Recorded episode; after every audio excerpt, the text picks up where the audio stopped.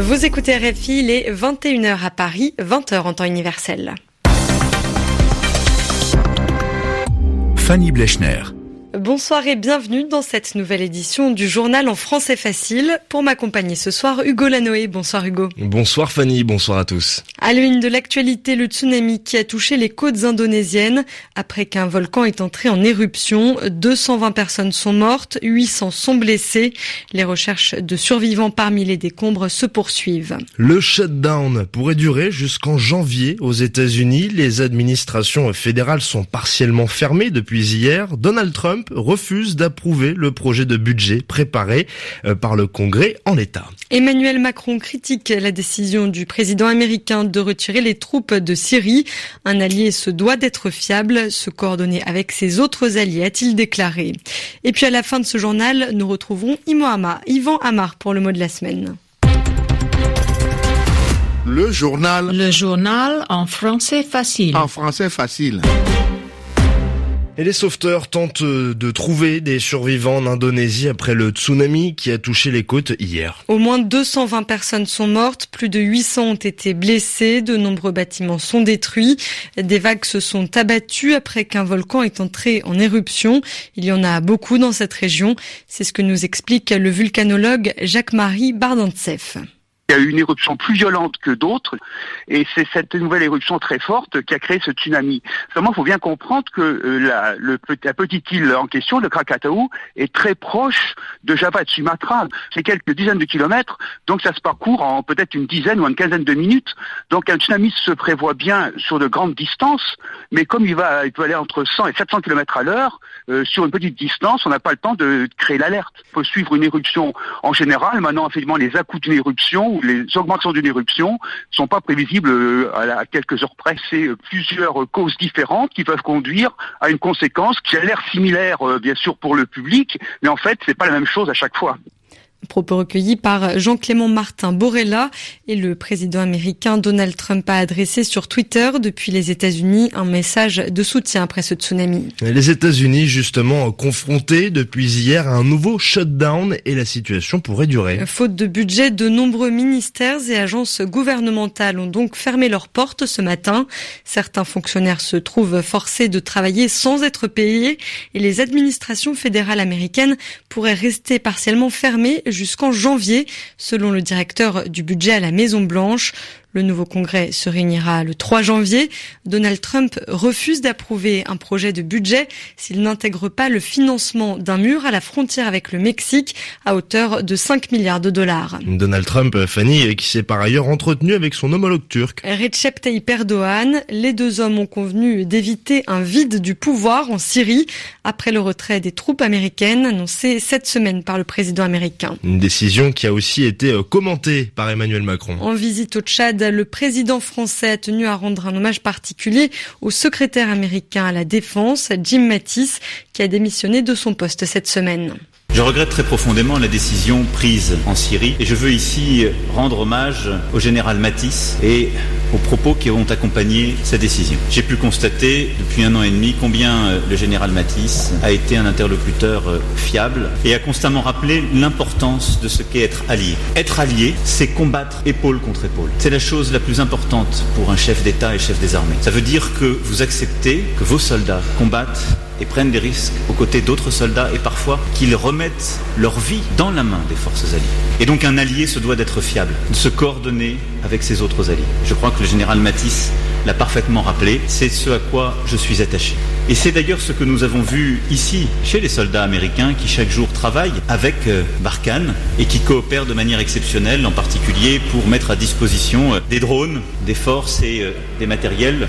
Et nous l'avons constaté hier lors des briefings qui nous ont été donnés. Je souhaite que cela continue longtemps. Un propos recueilli par Mounia Daoudi. On apprend aujourd'hui que Jim Mattis sera remplacé dès janvier par son adjoint Patrick Shanahan. Et au Tchad, Emmanuel Macron a aussi promis qu'il n'y aurait pas d'économie sur la défense pour financer les mesures annoncées en réponse au mouvement des Gilets jaunes. Il a également appelé au rétablissement de l'ordre au lendemain de l'acte 6. Il est évident que les réponses judiciaires les plus sévères seront apportées, a-t-il affirmé. Les manifestants étaient moins nombreux hier que les samedis précédents, mais l'exécutif dénonce une radicalisation du mouvement. Il était recherché depuis huit ans. Après avoir été arrêté à, à Djibouti, le djihadiste français Peter Sheriff est arrivé dans l'Hexagone aujourd'hui. Il a immédiatement été placé en garde à vue. Peter Sheriff est un proche des frères Kouachi, auteur de l'attentat contre le journal Charlie Hebdo. C'était en janvier 2015. L'enquête a été confiée à la Direction générale de la sécurité intérieure.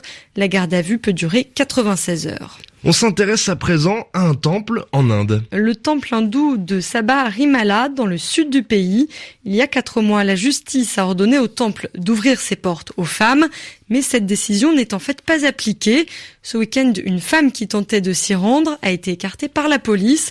Les précisions de notre correspondant Antoine Guinard. Elles étaient 11 femmes déterminées à attaquer la côte de 12 km qui mène au temple de Sabarimala au Kerala dans le sud de l'Inde mais elles étaient attendues ce dimanche par une foule de manifestants en colère qui refusaient de leur céder le passage et ont été forcés de faire demi-tour par les forces de l'ordre. Ce groupe de femmes accuse la police d'avoir cédé devant la pression des manifestants et d'avoir retardé exprès leur pèlerinage dans la matinée, faisant le jeu de ces derniers.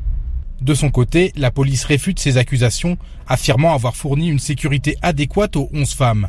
Selon les policiers, elles auraient décidé elles-mêmes de rebrousser chemin devant l'hostilité de la foule. Plusieurs manifestants ont par ailleurs été arrêtés pour des violences. Le temple de Sabarimala est devenu un véritable chaudron depuis la décision de la Cour suprême d'y autoriser les femmes de tous âges, brisant une tradition quasi millénaire. Depuis, plusieurs dizaines de femmes ont tenté le pèlerinage jusqu'au temple, situé au sommet d'une colline, sans jamais pour l'instant y parvenir. De son côté, le gouvernement régional du Kerala a déclaré qu'il ferait le nécessaire pour faire respecter cette décision de justice et qu'il garantirait l'escorte policière nécessaire aux femmes voulant se rendre à Sabarimala. Antoine Guinard, New Delhi, RFI. Au Japon, la détention de Carlos Ghosn se poursuit. Le PDG de Renault Nissan restera derrière les barreaux jusqu'au 1er janvier inclus. Carlos Ghosn a été arrêté le 19 novembre à Tokyo et inculpé le 10 décembre car il n'a pas déclaré l'équivalent de 38 millions d'euros de revenus sur 5 ans. Depuis, il a perdu son titre de président des conseils d'administration de Nissan et Mitsubishi Motors, mais le groupe français Renault l'a maintenu jusqu'à présent à son poste. 2 400 000 euros, c'est le montant que l'Agence régionale de santé va débloquer. Une réponse aux huit services d'aide médicale d'urgence en Ile-de-France qui dénonce un manque de personnel. Demain, le SAMU du département de Seine-Saint-Denis sera en grève. Et on termine cette édition avec le mot de la semaine.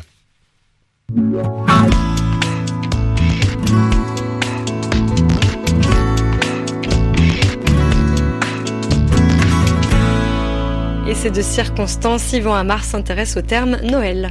Nous voilà sur le point d'entrer dans la semaine de Noël. Alors c'est un mot qui est très présent dans les esprits et dans le langage.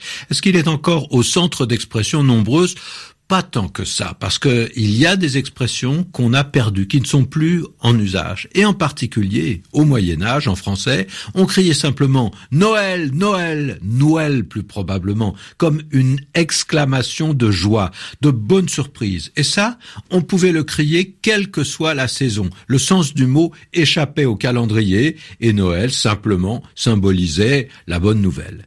Mais cette expression, on ne l'entend plus jamais. Elle appartient vraiment à l'ancien français. Hein.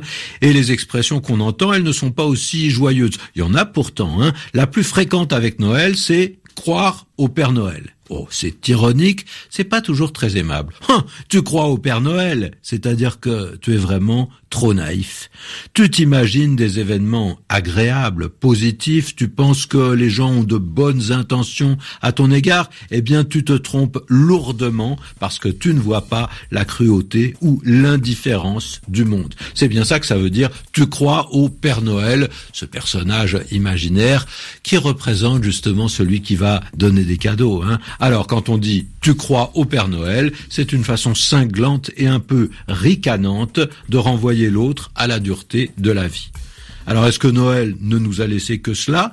Non, on a encore quelques proverbes en rapport avec la météo comme Noël au balcon, Pâques au tison, une croyance fondée, c'est vrai, sur l'expérience, en tout cas pour la partie nord de la France, hein, qui pense que s'il fait trop doux à Noël, au début de l'hiver, eh bien, il fera froid à Pâques, bien qu'on soit à l'approche du printemps. C'est parfois vrai, hein c'est aussi une façon de dire que tout agrément imprévu sera payé par la suite. Attention au retour de bâton. Yvan Amar pour le mot de la semaine. Le journal en français facile vous souhaite de bonnes fêtes.